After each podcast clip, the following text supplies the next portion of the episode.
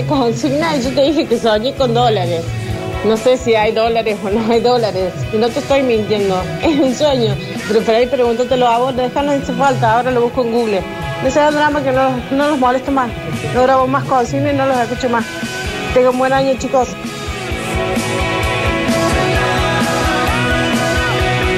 ¿En qué momento pasó esto, che? No tengo sé. idea, che. No, pero no, pero si es eh, una de nuestras mejores oyentes. Y aparte siempre festejamos sus mensajes, la cañita voladora, los gritos. Sí, sí, Eh, sí. Madre, no, no. Todos no. tenemos un mal día, no pasa nada. Y aparte Eh, espero que no nada, sea busque los dólares, tan capaz que los ha determinante. escondido. Eh, bueno, hay algunos mensajes que eh, llegaron del último bloque, pero eh, es momento de presentar a um, Mili, que va a venir con su eh, bloque. Eh, no sé si ya está conectada, Alex. ¿Está conectada? ¿La podemos saludar? ¿Está en Capital Federal? Está en la mismísima capital federal, o, así o es. está en la ciudad? Emilia, ¿dónde estás? Eh, ¿ya, ¿Ya puedo hablar? Sí. Sí, querida, decí Ah, algo. bueno, De hecho, lo estás querido. haciendo. ¿Están escuchándolos hablar sobre mí o qué hago? ¿Qué dicen? ¿Cómo No andás? sé yo, por ahí. Estoy muy bien, yo estoy en mi casa, tranquila, hoy no estoy en una cafetería. Eh, no hemos logrado vernos con Mariel, No. a quien le mando un beso. Te mando un Eh, beso, Ah, claro, estuviste en Buenos Aires, ¿no y la viste? acabo de contar que me había invitado a un recital y no fui. Puta madre. ¿Puedes creerlo? ¿A qué, ¿A qué le invitaste, Mili? La invité a un recital de muchas bandas distintas y mucha gente, te quiero decir, Mariel, igual que yo estuve ahí, Sí. que eran bandas de gente muy joven que Sí. yo no conocía. Ah, y bueno, Así que con más no. razón de- debía haber ido, porque entonces nos sentábamos con un café A odiar a la odiar a la gente joven. Una cantidad de gente joven talentosa que yo dije, ¿qué es esto? ¿Qué son estas bandas? ¿Dónde quedó en la música tradicional? Claro, que, esta música hecha con latas. Esta música hecha con lata de gente que rapea, ¿qué es, qué es esto? Ah, había mucho autotune. No, había mucho freestyle y que yo no llegué, yo no llegué generacionalmente a eh, empatizar con el género, entonces no entiendo. No. Claro. Eh, Porque nuestro último bueno, rap es Yacimel y Eminem, como mucho así. Claro, yo llegué hasta Eminem en MTV de los 90, Claro. pues ya está. No saben lo que se pierden, Alexis.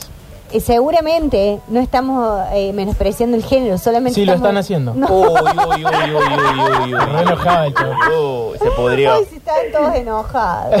Estábamos todos para Debe la ser el mierda. calor que nos pone muy Sí. sensibles y Quizá, en la primera de quizá. cambio, pum, se enoja la gente. ¿Ven por qué tiene que hacer frío? La gente ya anda de capa caída. Sí, es el y viento no- caliente. nada los pone peor. Bueno, última pregunta antes de arrancar esta Sí. columna. ¿Dónde era eh, ese mm, evento? ¿En qué sector? Era en Parque de los Andes, era al aire libre. Eh, pero bueno, paren, yo soy reabierta a que Alexis y el Octa nos den ahí una, una introducción, un paper sobre las músicas nuevas. Sí, Alexis ¿Por te qué dice dice que no, Alexis? No, ya estoy, ya me humillaron bastante con el No. Mentira, No quiero saber nada. No, Alexis. Acá te hemos celebrado. Bueno, al final celebramos a todo el mundo y todo el mundo se No, enoja. hoy está- están todos al borde del empaco. Arrancó la oyente y ya está. Ahora todo el mundo quiere caer en, en empacarse por cualquier can- cansada. Encima que nos bardean, Octavio, nos quieren hacer Uh, ¿Cuánto se te ha rapear. bardeado acá, Alexis? Bueno. Habla. No, no, si acá tuviste lugar para rapear un montón de veces, Sí, hacer ¿ves? freestyle. Y te Eh, quiero decir algo, los que te usaron hicimos y te bloques. menospreciaron son los del programa que están antes que nosotros. Sí, Así es que verdad. a quejarse con los dueños de la Y no radio. dice el nombre del programa. No. Eso, eso es lo más importante. Bueno, eh, ahora sí, te damos paso, Mili. Ahora sí, continuamos. Eh, bueno, hoy vamos a charlar sobre eh, un tema que a mí me, me llama personalmente, que es eh, cometer errores, Mm, ¿no? Me interpela muchísimo. interpeladísima, porque yo lo pongo mucho en práctica. eh, entonces decidí ponerme a pensar sobre el tema, ¿viste? La semana pasada vieron que hablamos sobre eh, cómo el, el multitasking, el hacer muchas cosas a la vez, era muy amigo de mandarse cagadas, ¿no? De que alguna de las 39 cosas que estás haciendo a la vez te, te termine saliendo mal, por obvias razones, ¿no? Entonces, bueno, vamos a entrelazar esas columnas y hoy vamos a hablar sobre, no es equivocarse, sino que es sobre cometer errores. Porque en la cultura en la que vivimos, eh, que, que no es, no es poner- no nos vamos a poner a pensar ni filosóficamente ni académicamente, pero así abuelo de pájaro, cuando uno dice equivocarse, es como eso que uno tiene que evitar, ¿no? Algo que es una excepción, que no pasa siempre, que se supone que no debería ocurrir, porque la cultura en sí es como súper exitista, ¿no? Como que, bueno, lo bueno son los aciertos, lo malo son los errores, como simplificándolo. Em, y eh, la cuestión que a mí me llevó a em, hablar sobre esto es una que una vez me mandé una cagada muy grande que creo que se las conté a todos en la mesa, pero en otro contexto que no fue el aire, así que lo voy a volver a traer. Uy, uy, uy, uy, uy, uy. Me pasó que en, el- en un laburo que tenía, em, yo era la CM, la community manager de ese trabajo, entonces yo manejaba la cuenta institucional del trabajo y se me chiflaron los cables y pensé que la cuenta institucional era mi cuenta personal. Entonces tuiteé cosas personales desde la cuenta institucional y bueno, fue el peor error que me sucedió en la historia de mi vida. Em, y es súper avergonzante cometer un error así. Entonces, lo primero que se me ocurre antes de arrancar es, ¿ustedes recuerdan algún error así garrafal que hayan tenido en, en la FAP o en el cole, en algún laburo, que no sea este, no hace falta que sea este, puede ser otro? Eh, ¿Algún error? Eh, hay un error que es- está siendo bastante común ahora que es eh, transferir mal. Ah, sí. Ay, sí. Que es que le querés transferir una cuenta y le transferís a otra y, y eso pasa y después no podés recuperar la plata, es como, eso es tremendo. Ese es terrible. Eso es Yo tuve uno horrible. que también lo, lo supe contar varias veces al aire. Laburando de cadete, eh, tenía saqué plata de un banco, Sí. y la tenía que llevar a otro lugar. Sí. Por, por el momento iba a ir hacia mi casa primero. Y cuando estaba llegando a mi casa se me sol- se me abrió el sobre. No. Además es una inutilidad. que un- Bueno. Octi, no digas así. Eh, pero se me abrió al revés. Y, y básicamente los, ca- los billetes salieron pa- hacia abajo y hicieron ¡buf! Hicieron como Ay, la te la cabina puedo. de, de Leonardo Simons, de En- finalísima. Sí, en pleno centro de, de Bahía Blanca. Me tuve que poner a juntar billetes. Encima con el viento que hay en Bahía. Viento y lluvia encima ese día. Ay, Octi. Sí, me acuerdo. Que mejoró, sí. mejoró que Esta sea lluvia. historia, igual. la verdad que me, Fue a mí bueno me, que- me marcó cuando la contó. Sí, a mí me partió el corazón. Porque me lo imaginé. No, yo me pongo nervioso cuando lo cuento. Sí. Ahora estoy nervioso. Eh, por suerte llovía porque no había mucha qué es gente, lo- no había mucha gente en la calle. Claro. Pues imagínense, Ah. en plena peatonal, vivíamos en una peatonal, en un edificio que estaba en la peatonal. Imagínense si había gente, 87 billetes de 100, en ese momento eran 8.700 pesos. Era un montón de plata, eran como Claro. 87 lucas ahora, Sí, más sí, o sí. menos, no sé. Y bueno, ese fue mi, mi peor error, creo. Después tuve Bien. también errores de CM, cuando fui CM. Ay, es horrible. Eh, tuve varios, tuve varios. Pero bueno, el- ninguno tan grave como el tuyo. Igual Bien, gracias, Octi, ¿eh? bueno, Lo Igual- quería decir, te lo quería decir. Haciendo Justamente- sentir mal a la compañera. Claro, justamente he pensado en eso porque anoche leí un tuit que fue muy criticado de- del presidente saludando a Lula y de- decía, ¿Por qué no lo borró? porque ese a eso iba, que es como que, no sé, cuando vos trabajas, por ejemplo, en, en prensa gráfica, eh, suele pasar que salen mal tituladas las cosas y tenés la posibilidad de eh, sacar una fe de ratas y de decir que corregís el error de lo que Sí. salió titulado. Pero al CM se lo castiga automáticamente. Primero que se confunde, ni- a ver, ningún funcionario, ninguna persona que trabaje eh, todo el día eh, maneja sus propias cuentas. O sea, eso es desde Por ya. Y además de eso, digo, no está la posibilidad porque automáticamente se cuestiona el error más que dar ese, ese momento de decir, che, no, está mal, lo vuelvo a redactar, lo borré y lo vuelvo a redactar. Sí, o, o una aclaración abajo, ¿no? Sí, de Claro, rata. Porque ayer, claro, estamos hablando de que Alberto Fernández eh, felicitó a Lula, mm, eh, Ignacio Lula da Silva, Sí, por su victoria en primera vuelta. puso. Claro. Y no, ahí va Lotage. Eh, está mal redactado en realidad. Está mal no, redactado, no solo que está claro. mal redactado, sino que hay una información que no es real. No ganó en primera vuelta. Está bien, pero está mal redactado porque le faltan signos de puntuación que te hacen de- eh, dar cuenta de que lo que él se quería referir era la victoria en la primera vuelta, el triunfo en la primera vuelta y va a la segunda, no que ganó y Claro, presidente. claro. Ok. Está mal redactado. Está mal redactado, punto. Pero, digo, a ver, eh, desde el presidente de la nación hasta eh, el último CM de este planeta, podemos cometer eh, errores. La cosa es que eh, cuando a mí me pasó esto, yo me puse a pensar en, en, el- en- en qué era el error y por qué me había agarrado de esa manera, porque además el error tiene, eh, cuando son errores grandes laborales, sobre todo, tiene una correlación con lo físico que es tremendo. O sea, Sí. te duele la panza, se te cierra el estómago, querés vomitar, no podés dormir. O sea, es como todo terrible. y, eso, es- y eso es porque no estamos acostumbrados a cometer errores y sobre todo no tenemos cultura del error, entonces no sabemos cómo demonios reaccionar ante algo así y el cuerpo se te empieza a hacer un rulo que no entiende nada. Em, entonces, digo, a medida que uno va creciendo, los errores son no, naturalmente más y más complejos, ¿no? Digo, el terreno de lo errable ya no es el colegio, sino que, bueno, ya sos grande, tenés otras cosas que hacer, se te pierde la plata como el Octi, transferís mal eh, en el banco, etcétera, ¿no?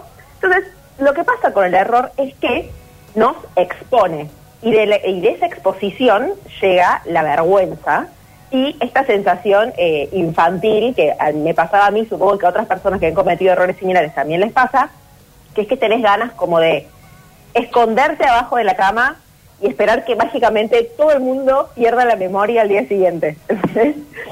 Que nadie más se acuerde de que vos cometiste un error. Eh, entonces, es- tenemos esta cultura de evadir el error como si fuese la peste. O sea, eh, no, no hay cultura, no hay cultura del error. Y charlando sobre esto, eh, descubrí, y googleando sobre esto en realidad, descubrí a una psicóloga estadounidense que se llama Christine Neff, que es bastante conocida en realidad, pero yo no la conocía, que tiene un enfoque que es muy interesante sobre el error o sobre la falla. Eh, y ella dice lo siguiente, que lo voy a leer textual, eh, porque está, la verdad que está buenísimo. Ella dice, si les pregunto a cualquiera de ustedes, ¿sos un ser humano? A ver, responden ustedes. Sí. Sí. Sí, sí, obviamente responderían, dice Christine Neff. Si les pregunto, ¿todo el mundo experimenta sufrimiento en algún momento de su vida? Sí, claro, me dirían. Y ella dice, dirían eso a un nivel lógico, pero en el momento, cuando cometiste un error en el trabajo o alguien te rechazó o te pasó algo muy malo, nos volvemos muy egocéntricos y pensamos, ¿por qué yo? O sea, ¿por qué a mí? Y en realidad la pregunta es la, es la contraria, es como, ¿por qué no a vos? O sea, ¿por qué no, no te va a pasar eso a vos? ¿Quién sos vos? ¿Sos algo distinto que el resto de la humanidad? Eh, y dice que el error, digo, eh, el no tener cultura del error hace que eh, nos volvamos súper eh, individuales en ese momento, ¿no? Eh, y pensamos, soy la única persona que está atravesando esto en este momento, nadie más cometió una cagada más grande que la mía. Eh, entonces, este- esta individualización hace que nos sintamos como muy solos, muy aislados, y ella dice, si pensamos en la forma en la que el ser humano es, que es un ser humano eh, social, gregario y que es con otros, sentirse aislado y sentirse solo es algo muy a- atemorizante porque significa que no estamos a salvo, digamos, a nivel evolutivo. Entonces, es súper interesante lo que ella dice, que el problema en realidad con el error es pensar que sos vos solo, la persona que cometió un error en el laburo, que se mandó una cagada, que llamó por teléfono un teléfono equivocado, eh, etcétera. Eh, y ella agrega algo de lo que hablamos al comienzo, que dice que por alguna razón pensamos irracionalmente que cuando nos cuando cometemos un error, eso es anormal. O sea, eso está fuera de la norma y no debería haber pasado. Claro. Y cuando en realidad es la norma, digamos, el error es parte de la norma, que era algo que también hablamos cuando charlamos sobre las contingencias, y dice que, eh, ella dice eh, esto, el error es parte de la norma, y sin embargo, cuando llega el error, cuando, cuando cometemos una falla, actuamos como si alguien hubiese incumplido una promesa. Como si alguien hubiese dicho, vos nunca te vas a equivocar, te equivocaste y no lo puedes creer. Entonces, ¿cómo Sí, puede haber hay pasado así la grave? ¿Y no tendrá que ver también con, con el señalamiento eh, colectivo muchas veces del error? Digamos, Esto- el peso de, de los errores muchas veces eh, recae en uno. Cuando uno señaló durante mucho tiempo los errores de los demás Claro. o les puso a- un peso aún más grande Claro, al error sí. del otro. Porque, qué sé yo, recién pensábamos, es una boludez lo que le pasó a Alberto ayer, no es tan grave. No, lo lo mismo lo decían ustedes. Sin embargo, por ser el presidente de la nación, porque viene con una tras otra, como se dice, Sí. Uno le cae el doble, dice otra vez, hermano, eh, No. no, podés aclararlo. Claro, y, aparte le corres, digamos, la personalización de decir, eh, ahí nomás pones en foco que es él el que escribió mal el tweet y no que hay un equipo de trabajo que redactó mal y que se puede volver sobre sus pasos, no. También, capaz, Automáticamente, quizá. eh, pero lo pones en ese en esos términos. Ni hablar, hoy se retiró o anunció su retiro Gonzalo Higuaín. Sí. Sí. En, en el caso futbolístico, uno de los mejores goleadores de, de la historia del fútbol argentino, sin Sí. exagerar, probablemente de los últimos 20 años, eh, hoy es sinónimo de fracaso, Sí. increíblemente, como meme, ¿no? Eh, Sí. yo, yo creo todo lo contrario, pero bueno, digo esto porque hay mucha gente que sí lo cree, eh, y hasta gente que es ajena al fútbol lo vincula de esa manera con el, con el fracaso, con el meme, Sí. con el chiste, con el, eh, el Eso error. se instala también. Claro, por eso, por eso, por eso ese señalamiento por ahí, a qué sé yo, haber dicho, ah, Higuaín es un muerto de mierda, no tiene que jugar nunca más en la selección, es un burro, porque un Sí. en su laburo, hace que de pronto cuando uno se cree inmaculado y erra, se sienta absolutamente presionado y expuesto. Sí. No, y esa, y esa exposición es, es tal cual lo que, lo que decían ustedes, digo, el error viene de la mano de la vergüenza, ¿no? Eh, y, en, y en el caso, en el caso ponemos particular de, de Higuaín, eh, el, haber sido memificado y llegado a una exposición eh, sin límites, digamos, de un error, eh, es tremendo, digamos. O sea, en esto que decíamos de lo que pasa a nivel físico, eh, digo, es una vergüenza gigante que, el pibe por ahí no se pudo sacar nunca y es súper interesante em, todo lo que tiene que ver con el error en el deporte. Em, que de hecho hay, qué sé yo, eh, la, ¿cómo se llama Octi? Vos seguro te acordás. Ah, El Último Baile, bueno, The Last Dance en. Netflix. Hay otra serie también sobre entrenadores en Netflix, sobre el entrenador de Serena Williams, Sí, etcétera. sí. Hay Mourinho. otra, eh, tal cual, hay otra serie sobre otro tenista que se llama Mardy Fish, que también, que tuvo como varios errores durante su carrera, eh, y es y es súper es súper interesante desde el deporte, porque en el deporte es el, el lugar tal vez, no sé si por excelencia, pero donde, o sea, el hecho de que vos hagas bien tu trabajo está de la mano de la cultura del éxito, o sea, para que te Claro. vaya bien en tu trabajo tenés que ganar y no perder, punto. O sea, no, no hay, no hay segundos análisis.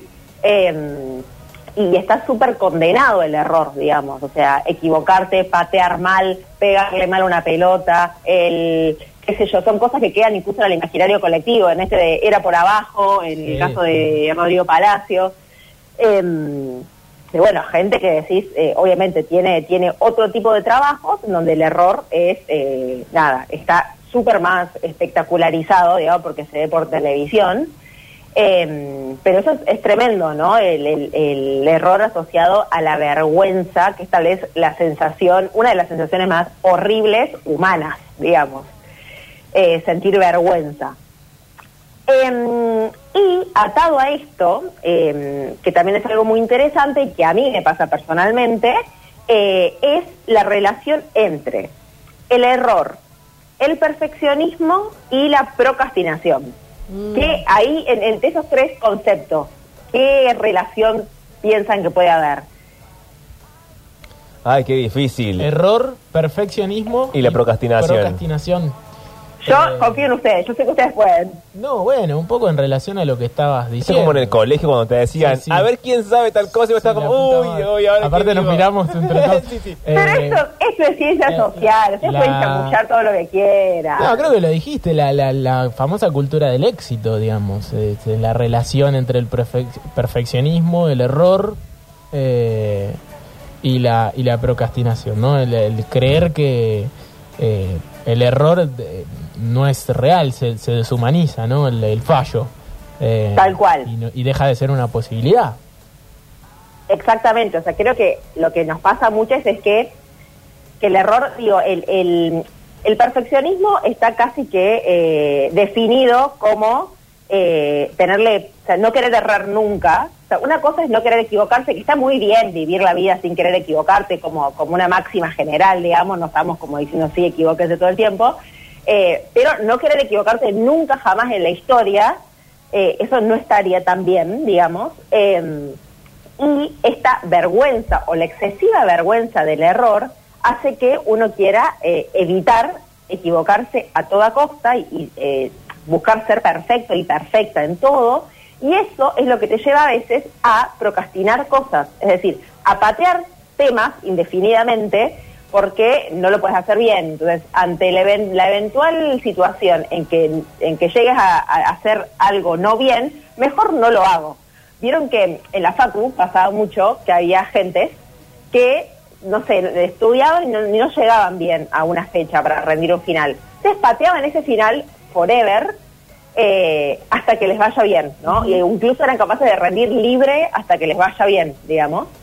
Eh, pero bueno, es eso, digamos, la vergüenza, el error, hace que uno patee cosas, procrastine cosas, porque como no lo puedes hacer bien, Claro. no puedes aceptar hacerlo mediocre. O sea, eh, Y- o sea, el derecho a hacer las cosas mediocres. En eso que decís, hay gente que, por ejemplo, pensando en esto de los finales, a lo mejor va y rinde y su éxito se adelanta porque termina la carrera antes solamente por esa prueba y error de no importarle si, si hay un fracaso.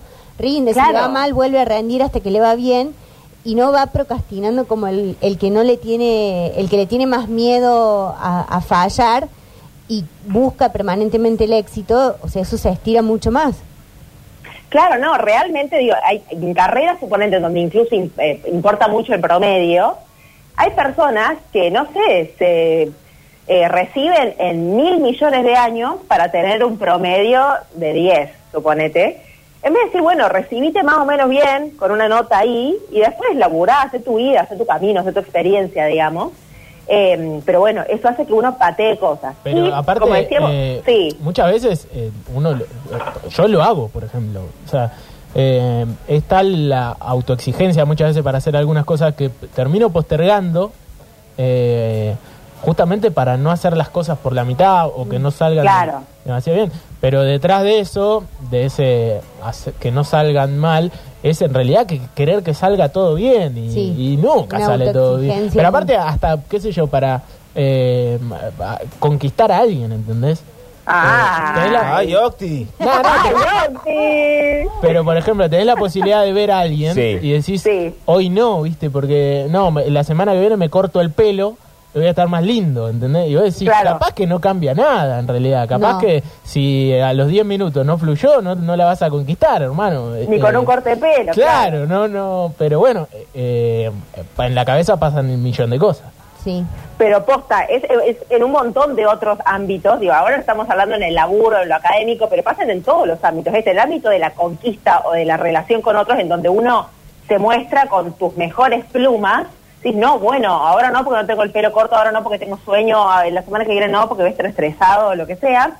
Y acá hay una, una, una definición de perfeccionismo de tres, no, perdón, cuatro eh, psicólogos, Frost, Martin, Lahat y Rosenblatt, que dicen eh, que el perfeccionismo no es un problema en sí, sino que el que sí es un problema es el perfeccionismo que implica establecimiento de altos estándares personales junto con una autoevaluación muy crítica y una gran preocupación y pánico por cometer errores. Ese es el tema. O sea, la autocrítica excesiva y tener como mucho miedo eh, de cometer errores y que ese miedo te termine paralizando y que por el miedo de hacer algo mal directamente no lo hagas, digamos, porque la posibilidad de hacerlo mediocremente, que hay como un nada, un dicho de que eh, de reivindicar el derecho a hacer las cosas de forma mediocre. Como así, bueno, hacelo hasta la mitad, yo qué sé, no está mal, está bien, es mediocre.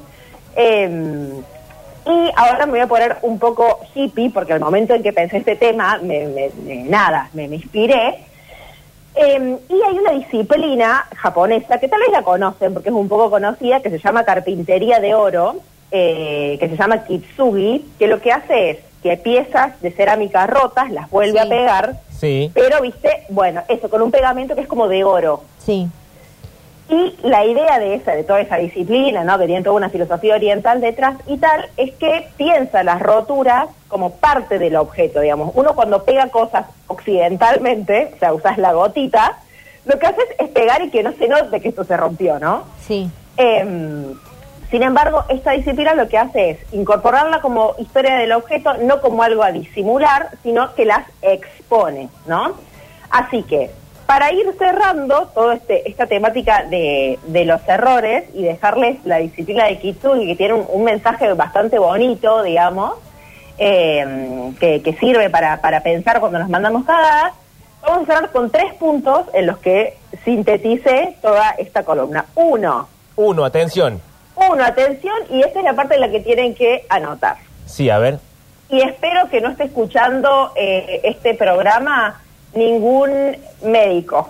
Uy, uy, uy, uy. Ahora nos peleamos con la medicina. Era la pelea que nos faltaba en el día Era de la hoy. pelea Qué que bajada faltaba. rara, ¿no? Espero que no esté escuchando ningún médico para, para lo que viene. No, el primer punto es así. A mí me hace sentir bien. Yo se los comparto. Punto número uno. A no ser que seas cardiocirujano, ningún error que cometas es fatal. Bien, ok, estuvo bien, sí. Ok.